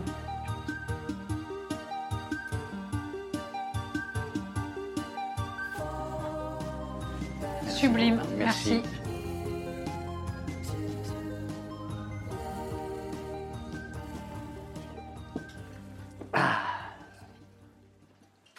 Bon appétit. Maman, mm, Super. très très très bon. Je cherchais les mots, mais mamma mia, ça marche bien. Mamma mia. Mm, c'est bon. Nous régaler. Non, c'est Ouais, c'est ça. Merci beaucoup. Donc on se souvient euh, donc euh, de ce garçon qui est grandi dans l'Aveyron, euh, qui vit dans une famille, euh, voilà, famille nombreuse, et ce garçon euh, qui n'est pas à l'école et les parents s'inquiètent, qu'est-ce qu'il va faire, qu'est-ce qu'on va faire de lui, etc. Et puis à un moment donné, euh, il faut trouver absolument un métier. Vous avez 16 ans et là vous trouvez, vous dites cuisinier. Votre mère se met à pleurer, elle sait que ce sera ça. Et vous allez téléphoner euh, Ouais. à une dame qui a un restaurant gastronomique pas loin de chez vous. Elle vous prend. Et après ces deux ans d'apprentissage, il se passe quoi? Alors déjà, c'est c'est la révolution et la révélation. C'est-à-dire que je, suis happé par ce métier et donc il n'y a plus que ça qui compte. Alors comme je suis un peu excessif, je faisais que ça, que travailler. Je rentrais à la maison, j'avais ma veste de cuisinier, je posais ma veste, je me remettais une veste de cuisine, je repartais. Ma mère, d'un coup, elle, elle- elle il est devenu fou. Qu'est-ce qui t'arrive? Et donc, il y a quand même euh, ce qu'on appelle le coup de feu, cette pression, cette adrénaline, ce fait de cuisiner, de, de passer les plats, le chef y dresse. On compte sur toi, en fait. C'est ça qui m'a beaucoup marqué dans la cuisine aussi. C'est quand on a dit, on peut compter sur toi. Et là, je me suis dit, j'ai un vrai rôle. Et après, vous montez à la capitale. Et après, je rêvais d'aller à Paris. Moi, Paris, c'était mon rêve américain. Quand- j'ai dit à mes parents, je monte à Paris, euh, bon, ils m'ont regardé comme ça, et puis ils m'ont dit, OK, on te suit. Euh, Ils m'ont donné de l'argent pour que 10 000 francs. J'avais pris la Renault 21 de mes parents. Et j'arrive devant cet immeuble parisien, je, je me rappellerai tout le temps, rue Oudinot, à côté du boulevard des Invalides. Mais tu montais parce que tu avais une place à Paris. c'était Et je montais parce que ouais, j'avais une place à Paris, dans un restaurant 3 étoiles, chez Alain Passard. Et donc, je vois le bel immeuble parisien, je me dis, waouh, putain, c'est beau. Et donc, euh, On m'attendait, donc je rentre. C'était le chef qui partait, qui me laissait son, son logement. Et donc je vois la porte avec le tapis rouge qui monte. Et donc je, je m'emboîte là et, et le, le chef me dit non, non, c'est la porte à côté. Et là, c'est escalier en colimaçon, septième étage sans ascenseur, forcément. Et donc, il ouvre la, la pièce, c'est vraiment la chambre de bonne. Quoi. Donc, toilette sur le palier, euh, le parquet, un petit lit, une table avec deux tréteaux et une cabine de douche. Encore, il y avait la douche. Les premiers temps, c'est ah, c'est un peu. Euh, tu te retrouves dans cette chambre, tout seul, loin de ta famille. T'avais quel âge? Ben, 22 ans, là, je sortais Ouais, de ça. l'armée, ouais. Mais j'avais jamais quitté l'Aveyron. Et vous vous rappelez avoir craqué? Ah oui. Mais pas appeler mes parents, mais j'appelais Nicole parce qu'on avait une relation tellement forte au bout de 27 mois que, que je l'appelais elle, je pleurais, j'étais pas bien, euh, parce que j'étais tout seul, quoi. Je sais pas, c'était une nouvelle vie. Puis après, j'avais trouvé un peu mon, mon rythme. Et euh, donc, je faisais des extras, je gagnais un peu plus d'argent, qui me permettait de rentrer dans l'Aveyron. Et puis, j'allais à pied à Montparnasse. Et euh, j'avais découvert, je, je voyais un rouleau de viande. Et le mec, il rasait la viande et tout, faisait des sandwichs. Et moi, j'avais jamais vu ça, un kebab, quoi. et donc, euh, je, je, et donc, je, je m'ai goûté. Et donc, je me prenais un kebab. Et euh, j'allais au cinéma, euh, tout seul. C'était mon plaisir. Et puis après, j'ai rencontré des gens. euh, c'est pas duré. euh, Ouais. Et donc, euh, deux ans chez Alain Passard, qu'est-ce que vous apprenez? Ah, la, cu- la cuisine des légumes, euh, la cuisine d'un poète, d'un artiste, et puis euh, trois étoiles au guide Michelin, l'excellence, euh, euh, la rigueur, et, euh, et, et Alain Passard qui était là tous les jours avec nous, et, et, et cette ambiance de cuisine de, de, de- de Paris, quoi. Il se souvient de vous, évidemment. Et il a un message. Ah, Un petit message d'Alain Passard. Mon cher Cyril, je suis bien sûr très fier de toi, mais je suis aussi très fier parce que j'ai eu la chance de t'avoir dans la brigade de l'arpège. Et je me souviens, c'était un peu la période où j'avais changé de cuisine, je suis passé du tissu animal au tissu végétal. Et je sais que cette histoire t'avait beaucoup marqué et que tu étais très attentif aux arrivages. Quand les légumes arrivaient du potager, tu avais tes cinq sens qui étaient en effervescence. Tu regardais, tu sentais, tu touchais. C'était un véritable bonheur de te voir. Tu étais gamin, hein, mais tu avais déjà cette émotion. Et pour moi, c'est un véritable compliment de t'avoir eu parmi nous. Ouais, c'est c'est vrai que ça, ça bousculait les codes parce qu'à cette époque, Alain Passard avait dit, après la vache folle, je veux plus faire de viande. donc, donc ça avait fait les titres de tous les journaux et il avait, il avait, il a toujours été avant-gardiste en fait. Il m'a appris ça. Et moi, je le regardais avec des yeux euh, tellement admiratifs et j'ai beaucoup appris avec lui. Ouais, ouais, et j'adore. Et alors, à 27 ans, vous vous retrouvez à la télévision. Comment Ouais. vous vous retrouvez à la télévision Alors que c'est pas votre destin au départ? Ah, pas du tout. Et puis de nature, je suis, je suis plutôt timide. Alors maintenant, euh, je, Maintenant, on je- s'en rend pas compte. Mais Je suis soigné, mais j'étais chef. Après, donc j'ai travaillé avec chez Pierre Armé, j'ai quand même continué pas mal de formations. Et puis je me suis retrouvé dans un restaurant qui était euh, qui s'appelait La Suite, qui était un restaurant qui était à David et Cathy Guetta. Mais moi, j'avais rien à voir avec eux. J'étais envoyé par euh, les frères Pourcel. Ils m'avaient dit Est-ce que tu veux ouvrir ce restaurant?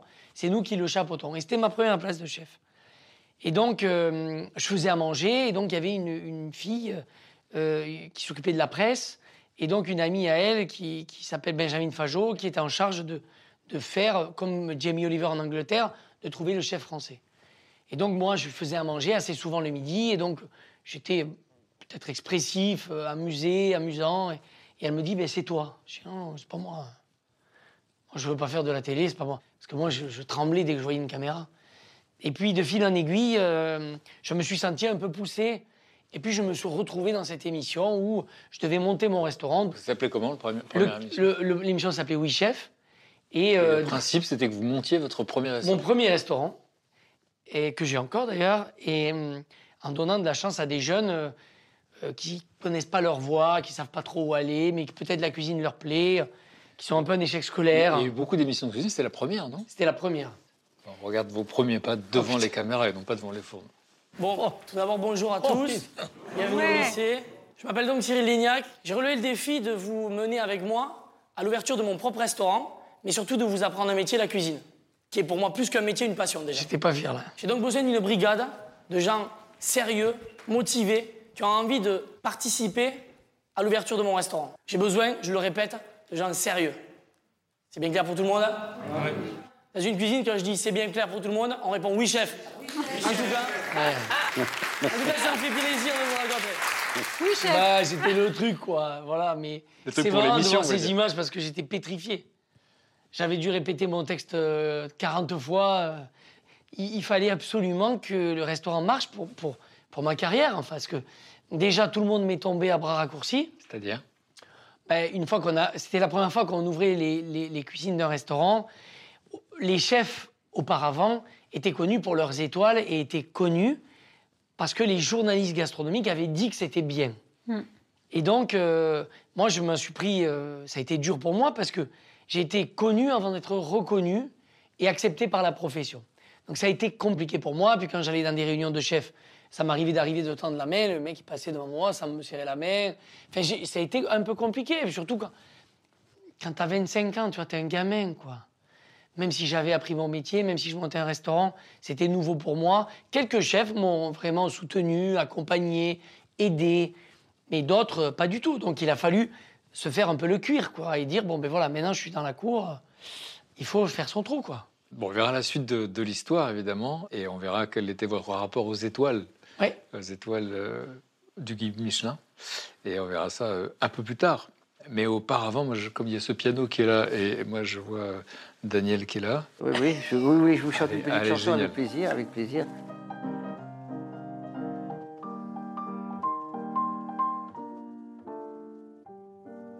Les petites coupures, les petites griffures, les simples égratignures font de grandes douleurs.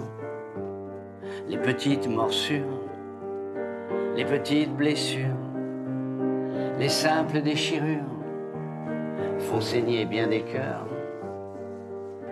T'es tombé amoureux, mon petit général. Et l'amour t'a blessé, t'es tombé de cheval. Mais surtout, tu t'en veux. En tombant, c'est fatal. T'as cassé ton jouet, une épée sans la lame. Vraiment, ça la fout mal, mon petit général. Les petites coupures, les petites griffures, les simples égratignures font de grandes douleurs. Les petites coupures, les petites brûlures, les simples éraflures font couler bien des pleurs. Dans ta vallée de larmes, mon petit amiral, tu appelles au secours les pompiers de l'amour. Vraiment, ça la fout mal de nager aussi mal. Les petites coupures, les petites griffures, les simples égratignures font de beaux souvenirs. Les petites coupures, les petites griffures, les simples égratignures vont te faire grandir. C'est une allégorie, mon petit Zacharie. Une esquisse, un croquis, un instant de ta vie. Le jardin sous la pluie, des contini. Ta mère te l'avait dit, tes sœurs d'y. Et ton père te crie. Si ta peur n'est pas peur, n'aie pas peur de l'amour. Si ta peur n'est pas peur, n'aie pas peur de l'amour. Si ta peur n'est pas peur, n'aie pas peur de l'amour. Et là, on danse. Là, on fait danser les, les gens, ils tapent dans les mains. là. Merci beaucoup, Colin. Merci. Merci à vous. Merci. Ah ouais, ouais, ouais. Here comes the sun. Here comes the sun. I say it's alright. J'étais promené Picolina. Plus que là. Vous avez bien dormi? Ouais, super. Vous avez bien dormi? Ouais, super. Oui, oui. Au calme. Pas de bruit. Pas de bruit, j'ai j'ai entendu un, un- un léger. euh, ça devait être le chien qui ronflait, c'était pas toi, non Sérieux Ah. Non, non, j'ai rien entendu. ça, c'était le vent. Tu le vois à travers les, les volets. On a dormi ensemble c'est. Il mal. Oui, parce que dans la nuit, il a eu peur. Il a eu peur. Il, je me dis, j'ai fait un mauvais rêve. Il a crié maman. Même. Tu vas arrêter de te foutre de notre accent, toi et moi. Mais non, c'est trop mignon. Et c'est vrai C'est que nous c'est qui pas la même région. c'est les Parisiens qu'on a c'est- pas la même région, non. Donc c'est pas exactement le même accent. Ah non, non, non. Non, c'est pas le même accent. Moi, c'est sud-est. Vous, c'est sud-ouest. et moi, c'est sud-ouest. Oui. Et c'est ça, c'est un peu plus euh, rocailleux. chez eux. Enfin, c'est vrai, hein. Elle parle un peu plus comme ça, quoi. hein. Euh, oui, oui. Les anciens, ils parlent comme ça, c'est vrai. Oui, oui. À, à ma mère, j'ai jamais pu dire Allô, bonjour maman. J'ai jamais pu faire. J'ai toujours fait Allô, bonjour maman. Ouais, j'ai- j'étais euh, chez moi, j'étais à Avignon. euh, Pour ma mère, tout, j'étais Dany. Et, euh, et dehors, j'étais Daniel. Voilà. Et quand elle t'a vu jouer sans accent, elle n'a pas, elle a pas eu une remarque? Euh, non, non, non, non, je pense que ça faisait partie du, Du métier, quoi. euh, du- non, c'est une espèce de, de- de réussite sociale de perdre l'accent. Mais moi, j'avais un peu l'accent du midi euh, quand je suis rentré, parce que j'étais de, de Montpellier et tout. Je me suis dit, si je continue, je vais présenter la météo. Donc j'ai perdu l'accent. Ah ouais, pas moi. Alors je pense qu'il s'est atténué un peu. Non. Quand je redescends dans l'avion. Alors, pas du tout. Le matin, quand on t'écoute à la radio, non, c'est ça, non, non, alors pas du tout. J'ai dit, putain, il vient de Ça loin. dépend de l'heure de la journée, en Ouais. fait. Non, non, pas du, pas du tout. Non, non. Mais je pense que quand je redescends euh, chez moi, je le, je le reprends encore plus. Excuse-moi, plus, c'est pas possible. Euh, je, je, sais, je sais pas. J'ai toujours gardé cet accent, c'est rigolo. Euh, moi, je me demandais si avant le brunch, je pouvais pas faire une petite activité de plein air. Encore Il y a un ciel bleu magnifique. et comme vous avez fait découvrir la pêche à votre fils, est-ce Oui. que vous pourriez nous faire découvrir la pêche? Oh la vache. La pêche au gros. Avec plaisir, avec plaisir. C'est mon fils qui va être fier. Ou alors, euh, il va dire Papa, c'est pas comme ça qu'il fallait faire, euh, ça me fait engueuler. Mais ça me met la pression, oui, avec plaisir. Ça vous- ça vous met la pression Oui, oui. Vous avez le matériel? Oui. Très bien, parfait. Allez. Allez. Alors, ça, alors. Alors, ça, vous, vous me bouchez un coin avec cette histoire de pêche.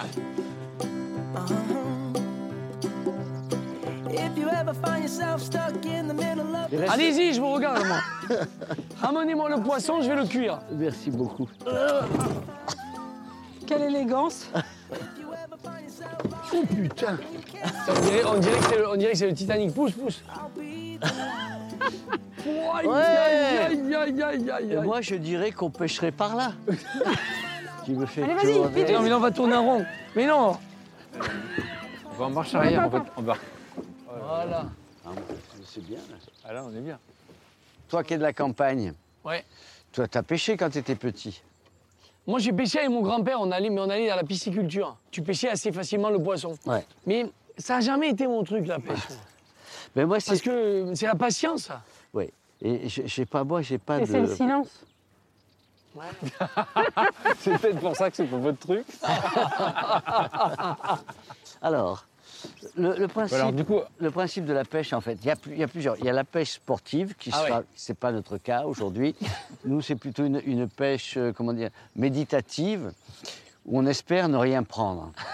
et du coup, vous, avez décidé de l'apprendre à votre fils. Alors voilà, l'histoire de la pêche, ça part de la littérature, ça part de euh, Le vieil homme et la mer et tout. J'avais jamais eu de garçon, c'était mon premier garçon. Je, je- je- je pensais que, que c'était bien comme relation d'avoir une espèce de truc, un rapport comme ça à la nature et tout. Et euh, on est parti à la pêche en bateau et tout, à la, à la recherche de, de- ce, de ce poisson qui n'existe pas. Et, euh, et ça, c'est vrai que ça a créé un lien, mais c'est lui qui tout d'un coup s'est pris de, passion pour, euh, pour la pêche et c'est devenu, c'est devenu un grand spécialiste de la pêche. Alors je suis devenu son assistant en fait. Il a 13 ans et je, je lui porte ses trucs. Je, je suis ça de loin, ça me fascine, mais, mais moi, je, au, au fond, je ne supporte pas. Je, je m'emmerde beaucoup à la pêche. moi. Et, et C'est pour ça qu'on est là.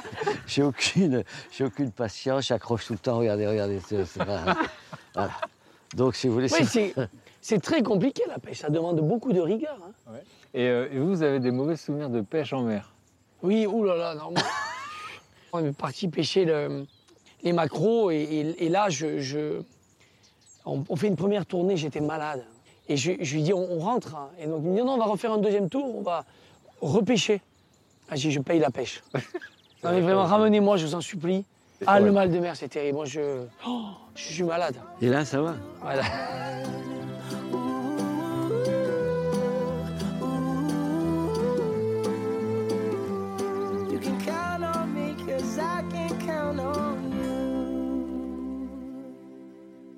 Donc, qu'est-ce qu'on a Le saumon qu'on a pêché Oui. Ça. Et, euh, Mais c'est bien débattu, mais on l'a eu. et vous avez fait quoi Des œufs différents, ça?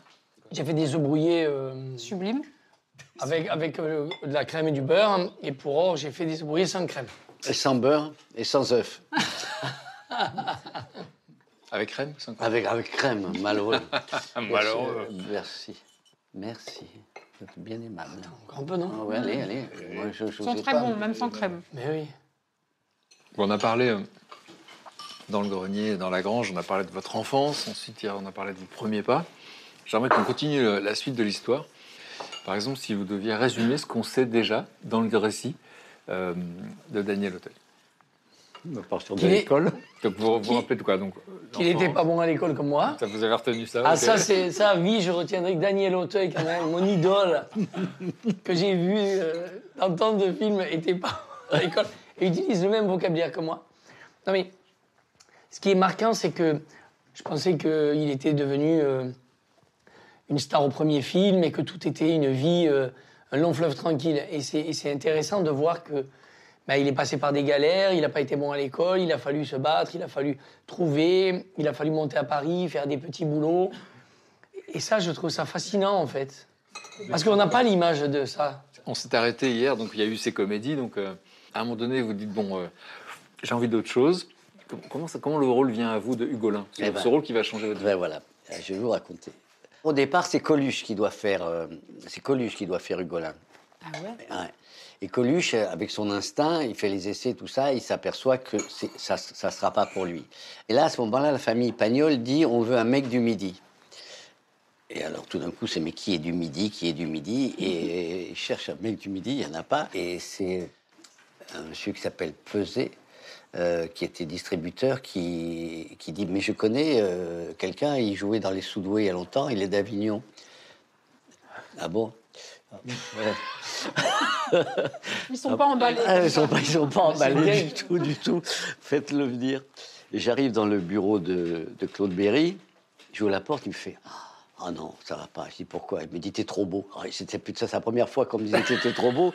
Et en plus, non seulement t'es trop beau, mais en plus, euh, ça sert pas le rôle. C'était dommage. Euh, Mais j'ai dit Mais pourquoi? C'est quoi le truc il m'explique vaguement euh, le, personnage. quoi. C'est un type qui a tué Jean de Florette et un, drame. Et. Bon, bref. Il me passe le livre. Je rentre chez moi, je, je lis juste les dix premières pages. euh, c'est- la description du personnage, euh, les, cheveux rasés, euh, rouquin, maigre et tout ça. J'arrive à le convaincre euh, pour faire les essais en revenant le lendemain ou le surlendemain avec je me suis rasé la tronche et tout. Il me dit oui, écoute, euh, si la, gueule est pas mal. On fait des essais aussi de, transformation de gueule avec un maquilleur qui s'appelle Michel de Ruel. Et euh, à la vue de ces essais, il me dit écoute, si tu joues aussi bien que tu as la gueule, euh, c'est bon. Je passe les, auditions. Il me dit c'est très très bien, très très bien. Maintenant, il faut que je monte à, Yves Montand. Je dis Bah, c'est pas fini encore le truc, tu vois. Toi, t'es le maître. Non, il me dit si, si euh, si ça plaît à Yves, voilà, tu le fais. Je, rentre chez moi, j'attends. Et à 11h du soir, le téléphone sonne. C'est, Claude Berry qui me dit écoute, j'ai montré à, à- à Yves Montand et il n'y a pas de problème. S'il ne change pas d'avis d'ici demain, s'il ne change pas d'avis, c'est toi. Donc, je n'ai pas dormi, de, de, la nuit. Et puis, euh, on arrive au mois de, de- mai, le, tournage commence. Et je vois les rushs la première semaine et je, et, et dit, je me dis, j'y suis pas. Je suis pas à la hauteur de ce personnage, j'y arrive pas, je trouve pas.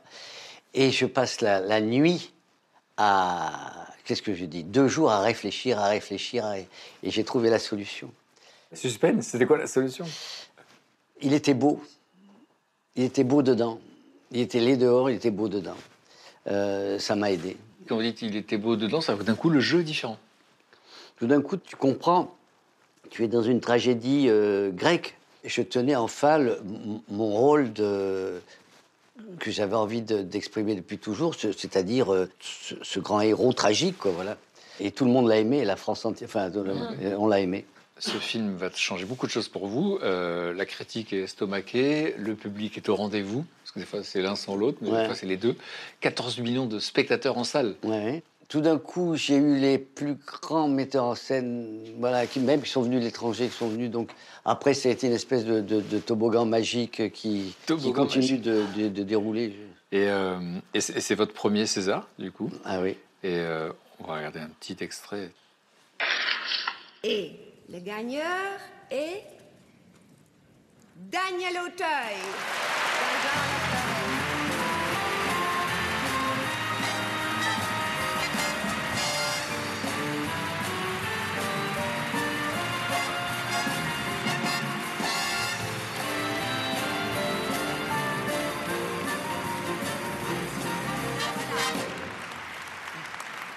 Merci, merci beaucoup. Euh, bon, c'est c'est très émouvant. Je voudrais remercier le public, ces 14 millions de gens qui sont venus voir euh, Jean de Florette et Manon des Sources, et dire à, à Yves, à Gérard, à Claude, à Emmanuel, à tous ces gens combien je les aime et combien je les remercie. Voilà.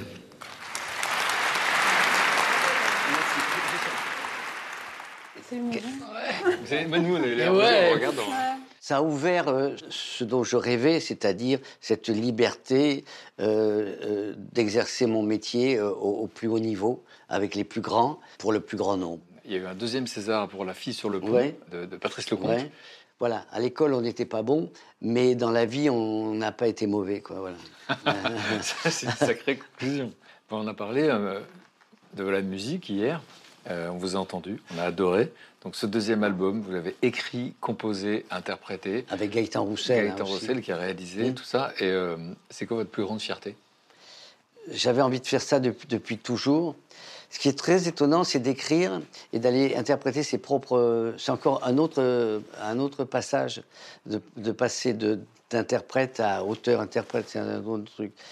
Je réalise encore un rêve. Je continue, quoi. Je suis vivant, très vivant. Bon, Et en plus, on peut vous voir sur scène un peu partout en France. Ouais, ouais. Au Francofolie de La Rochelle, ce sera le 16 juillet, je crois. Je veux pas plus, en fait, que ça. Que me balader, euh, euh, remplir les salles et que les gens viennent et que, qu'il y ait ce- ces moments de partage, quoi. C'est-à-dire que ça s'appelle le succès. Simplicité. Je m'y attendais pas. Moi non plus. Euh, J'adore. c'est bon, c'est l'inconscient qui Non, parle. mais je suis, je suis super fan. Non, mais j'ai- c'est du bonheur de l'écouter Voilà, parler. j'allais dire. Alors, est-ce que euh, vous vous rappelez un peu où on en est dans le récit euh, de Or? Ouais, elle arrive au casting de La Vérité si je mens. On en était là. Voilà. Effectivement, on a parlé de, de- de cette jeune fille qui grandit avec sa maman Ouais. et puis qui, euh, au fond, le- on a dit le cinéma vient à vous. Je voudrais partir. Et ouais, c'est vrai, c'est Non, compliqué non, de parler. allons-y, allons-y. Et, euh, et donc, du coup, euh, il y a un premier rôle parce qu'un jour, euh, voilà, vous êtes serveuse et on pense à vous pour un premier rôle, c'est incroyable. Mhm. Et puis après, euh, vous redevenez serveuse. Finalement, on vous propose d'être sur Paris Première, d'être dans Radio Nova. Et vous dites, je vais passer un casting. Vous me disiez, je vais passer un casting, euh, mais si ça marche pas, j'arrête. J'étais comédienne à ce moment-là, mais, mais euh, les choses marchaient pas trop. Et, et en effet, il y avait le journalisme, euh, enfin d'autres choses qui m'intéressaient, et donc je savais pas trop. Et donc euh, mon agent m'appelle à ce moment-là, il me dit bah, il y a un casting pour un film. euh, Donc pour de vrai, vous vous dites, si ça marche pas, allez, c'est bon, j'arrête. voilà, et puis je me dis, bon, bah voilà, je vais à celui-là, et si ça marche pas, euh, vraiment, je me, je, je- je me consacre à autre chose, c'est pas la peine de. de- D'assister. de- D'insister. Et donc, je vais au casting, c'était pour un film qui s'appelait La vérité si je mens. Et, et on me demande de faire une impro et de jouer une fille, euh, bah, une séfarade. Donc, je viens un peu de cette culture-là, donc, donc je pense à mes tantes, je pense un petit peu à des femmes que je connais. Et je fais une impro, et comme j'avais rien à perdre, moi j'y vais à fond. Et j'ai été prise. Et donc vous êtes impatient de Ah. voir un extrait de la vérité. si Ah oui. Daniel aussi, il est impatient. Oh là là, oui. Je suis enceinte, Dove. Quoi enceinte? Enceinte, tu sais pas ce que ça veut dire? Eh Non, mais bien sûr que non, que t'es pas enceinte. C'est quoi ces conneries là? Quoi, qu'est-ce qu'il y a? Tu crois que c'est de moi, c'est ça? Je crois rien du tout, j'en suis sûre. C'est la meilleure, ça, comment tu peux être sûr Tu te rappelles le samedi à l'hôtel quand mon diaphragme il, Quoi Qu'est-ce que c'est que ces histoires de diaphragme? J'en ai rien à foutre de ton. Putain, mais s'il y avait un risque, fallait me le dire, c'est tout J'aurais fait gaffe, moi, ok? Oh, ça arrive, c'est tout. Qu'est-ce que tu crois que je l'ai fait exprès Non, mais. Attends, tu peux pas me faire ça, Karine, hein? Pas à moi, t'as pas le droit. C'est affreux, c'est Je ça. t'avais prévenu, je te l'avais dit. Allez, viens. Touche pas, tu me dégoûtes. Je te dégoûte. C'est une vraie claque Merde, là, ça va. J'ai c'est un une- peu honte. c'est une parce vraie qu'en claque. fait, on répète avec Vincent et il me dit. euh, et on répète, on répète, et il me dit Non, mais vas-y, donne-la en vrai. Je suis T'es sûr Tu me fais Ouais, ouais, mais. je suis donnée en vrai. Et après, il avait la joue, mais rouge. elle est belle, hein. Là, c'est une belle claque. là. Et moi, je sais, j'avais Il y jamais a donné des de techniques baffe. pour les baffes, non Mais oui, normalement, bien sûr, on quoi triche, on sait. Ça dépend, les... ça dépend. Là, au moins, on voit que c'est vrai. C'est quoi, c'est quoi Juste pour La, la technique, bah, c'est, c'est, je, Vas-y. je fais et il Et moi, tourne je- euh, la tête et donc c'est comment la caméra est placée. D'accord. Et après, on rajoute un son et ça marche très bien. Sauf que là, il dit faites-le pour de bon. Sauf que là, Vincent, il me dit vas-y, vas-y, euh, ce sera mieux. Et, tout. Et sauf que j'y suis allée, mais Mais ça l'a aidé, hein Du coup, t'as vu, il est bien dans la réaction. maintenant, j'ai un peu honte. C'est un peu, c'était un peu. Et euh, J'avais jamais donné de gif de ma vie, donc donc j'y suis allée fort. donc, euh, le film, c'est à 5 l'époque, millions de spectateurs au cinéma. Ouais. Et qu'est-ce que ça change dans votre existence, du coup? Ah, ça change tout. Euh. Ça change tout du jour au lendemain. euh, J'habitais dans le Marais, près de la rue des Rosiers, où j'allais souvent manger des falafels et tout. Et du jour au lendemain, je pouvais plus aller manger de falafels parce que les gens, Karine, Karine.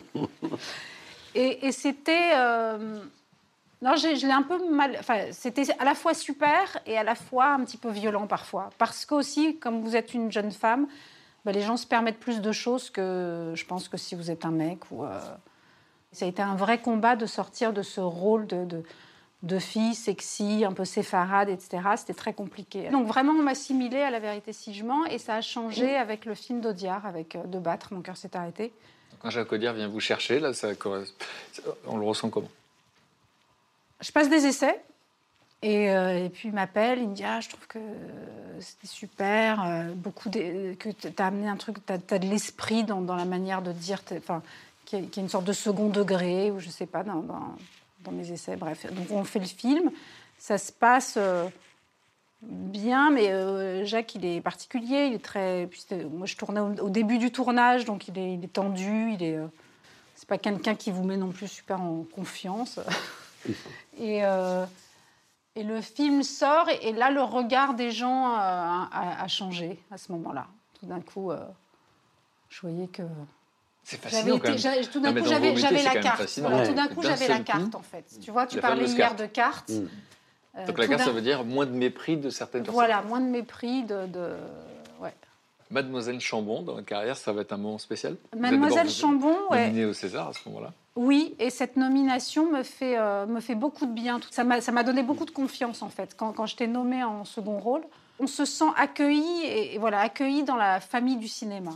C'est fou, ça. Ouais. Et donc, du coup, là, le regard change et il y a un petit peu de reconnaissance. Donc, il y avait la- Oui, la- et tout d'un coup, je suis moins dans la, dans la, voilà, j'étais un peu dans la souffrance dans le jeu parfois, et là, je suis moins dans la souffrance et beaucoup plus dans le plaisir. Bon, et puis là, vous êtes à l'affiche en ce moment euh, d'une comédie. Donc, c'est la suite d'une comédie qui a cartonné. Donc, euh, c'était 10 jours sans maman. Là, c'est Mm. 10 jours encore, sans, maman. Euh, Je suis la maman. Je suis mariée avec Franck Dubosc. On a quatre enfants. Et il se retrouve tout seul avec les enfants. Et comment il va gérer les enfants? Évidemment, il se rend compte que gérer les enfants, c'est pas si évident que ça. D'où moult quiproquos et, euh, et fantaisie. Je vais vous demander, Daniel, qu'est-ce que vous retiendrez euh, du coup de Horatica? Très touchante, très, très sensible. Et euh, en même temps, euh, une force qui est sûrement transmise par, euh, c'est facile, mais par euh, cette enfance, euh, je suis sûr, euh, très, euh, très peu conventionnelle, mais très euh, formatrice et pleine d'amour, je suis sûr. Mm. Pleine, pleine d'amour. Et euh, nous réserve plein de surprises, je suis sûr. J'espère. Ça mijote. Euh, tu vois? Et vous avez amené une tarte. Je vous ai pas vu faire de tarte au citron. euh. Non, là, je, je l'ai amené de la pâtisserie directement. D'accord, on va la goûter, non? Ouais. Alors, je la coupe comme ça? Ouais, comme tu veux. Donc on s'est arrêté euh, au moment où effectivement vous acceptez de, de passer à la télévision. Ça s'appelle Oui Chef. C'est pas une télé-réalité parce que mais c'est une sorte de voilà, on vous voit en train de construire euh, votre premier restaurant qui va exister vraiment. Mmh. Ça s'appelle le 15e. Mmh. Euh, donc on, on l'a vu, hein, les chefs à ce moment-là euh, ont du mal à vous admettre dans leur cercle parce que vous êtes euh, un homme de télévision plus qu'un chef pour eux.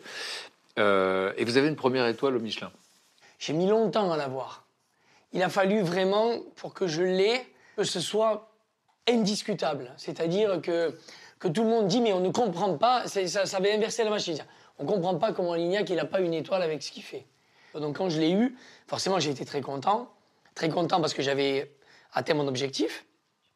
Et très content surtout pour les cuisiniers qui travaillent avec moi, parce que c'est un travail collégial. On a passé des heures et des jours et des nuits à faire ces recettes et à, et à répéter ce geste comme un balai pour faire que ce soit irréprochable 365 jours de l'année. Et alors, est-ce qu'on se bat pour la deuxième, pour la troisième? Alors après, je me suis battu pour la deuxième, et donc euh, euh, c'est marrant parce que ça rejoint ce que dit Daniel, c'est qu'à un moment donné, quand tu es jeune, tu, tu fais les choses euh, vraiment à corps et à cri, sans aucune réflexion. Tu veux monter à l'arbre, tu y montes. Et puis au fur et à mesure où tu avances, je me suis battu pour cette deuxième étoile fortement, et, et j'ai re-ressenti ce même sentiment que j'avais eu la première fois. Et là, c'était trop en fait. C'était, Sentiment, c'est-à-dire? Ce sentiment de, de- de te faire encore un peu punir, d'attendre et d'attendre et d'attendre. Dans ma manière de vivre, je devenais aigri, quoi. Je devenais, euh, euh, je regardais ce que faisaient les autres, alors que moi j'ai toujours été avant-gardiste en fait. J'ai beaucoup réfléchi et je me suis dit, euh, voilà, tu, tu passes ton temps à râler, tu passes ton temps à chercher quelque chose que que tu trouves pas, tu perds ton énergie, tu perds ta personnalité, et puis je me reconnaissais plus en fait. Et un beau matin, je suis allé au, au guide Michelin et je lui ai dit j'arrête. Et j'ai fermé le 15e. Et donc j'ai quand même écrit à tout le monde que je fermais le restaurant, bien avant. Et tous les gens sont revenus en pèlerinage au restaurant. Et c'est à ce moment-là que je me suis dit, putain, les gens, ils aimaient vraiment ce que je faisais. Et là, je me suis dit, c'est quand, même c'est quand même bête. Vous vous êtes demandé si c'était pas une bêtise? Ouais, je me suis demandé si c'est pas une bêtise parce que quand les gens viennent et te disent on s'est marié là, et c'est là où tu vois le propos d'un restaurant, où les gens ils, viennent fêter la communion, le baptême, le mariage. Donc ça donne du sens à ce qu'on fait. Ça donne du sens à ce qu'on fait et, Dans la vie des gens, dans des moments Ouais. importants. Et du coup, vous vous concentrez sur quoi après ça? J'avais deux solutions. Soit je rendais les clés parce que j'étais en fin de bail et je passais à autre chose, soit je gardais ce restaurant et je repartais sur quelque chose de nouveau. Et donc j'en ai fait un restaurant italien et j'ai tout cassé, tout recommencé. On n'abandonne jamais son premier restaurant. C'est mon premier restaurant en fait. J'ai commencé avec rien, j'avais pas d'argent, c'était mon premier restaurant. Et puis, il y a eu un moment important, parce que vos parents étaient là. C'est quand vous avez reçu le- le- la médaille de l'Ordre du mérite agricole. Oui, ça, ça, ça valait toutes les médailles du monde, ça. Ça, j'étais champion du monde ce jour-là. Quand j'ai appelé mes parents et que je leur ai dit je vais avoir l'ordre du mérite agricole euh, donné par Michel Barnier, le, le ministre de l'Agriculture, là, d'un côté, le, le mauvais élève, les soucis devenaient waouh, là quand même. Et ma mère, après, me disait toujours mais, mais ce Cyril, qu'est- qu'est-ce qu'il va encore nous faire? Avant, c'était qu'est-ce qu'on va faire de lui? Et après, c'était mais, mais, mais ce Cyril, c'était le, toboggan euh, magique. magique. Là, d'un coup, tout glissé, quoi. C'était exceptionnel. Ah. Quelques images de la, la médaille. Euh, parce qu'au fond, dans la vie d'un homme et dans le parcours d'un homme, et cette vie est loin d'être euh, terminée, elle ne fait que commencer, il y a toutes ces rencontres C'est vos parents, là? Ouais. qui vous orientent. Voilà. Je pense que tu le diras mieux que moi. Ouais, mon papa et En tout cas, euh, Cyril, je suis très heureux de remettre cette décoration au nom du gouvernement. Et Lignac, nous faisons chevalier du mérite agricole. Voilà. Elle est où la médaille maintenant? À la maison. Non, mais c'est dingue de voir ces images. Là, j'étais content de mettre dans la, dans la tronche de mes parents, en fait.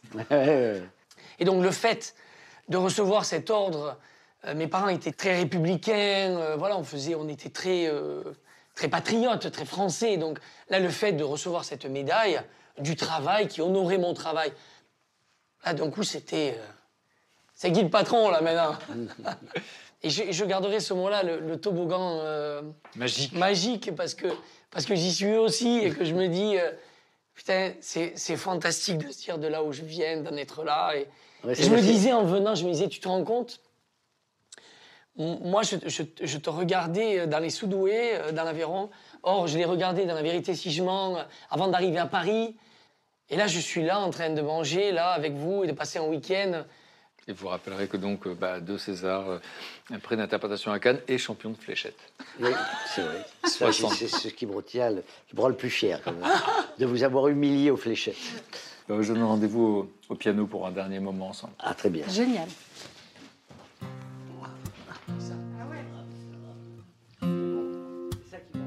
Oh, elle est est jolie. bien. Et voilà, je vous laisse vous mettre un petit mot, d'accord Un petit souvenir Merci pour ce moment suspendu.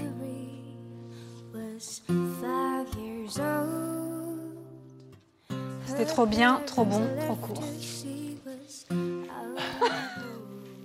On est amis alors. voilà, Daniel.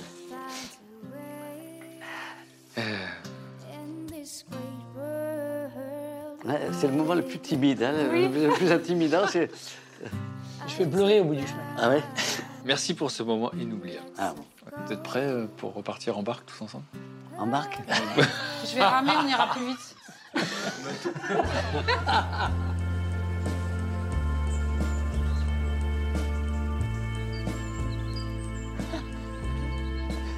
Regardez pour vous. Ah, Ah, ah génial. ah, génial. Merci beaucoup. Cette pêche Ah, miraculeuse ces saumons et ces truites. Merci beaucoup, c'était super. J'ai adoré. C'était super. Merci. Merci Fred, vraiment. C'est super. C'est toujours un moment exceptionnel de partager ces moments avec toi. Ciao. Merci beaucoup. Ciao, merci, merci. C'est super. Super. Vous voulez que je rame Allez, Vas-y. Je rame ou tu rames une rame chacun. Ciao, ciao. Ciao. Merci Salut, beaucoup. Fred. Merci beaucoup. Ciao, ciao. Ciao, ciao, ciao.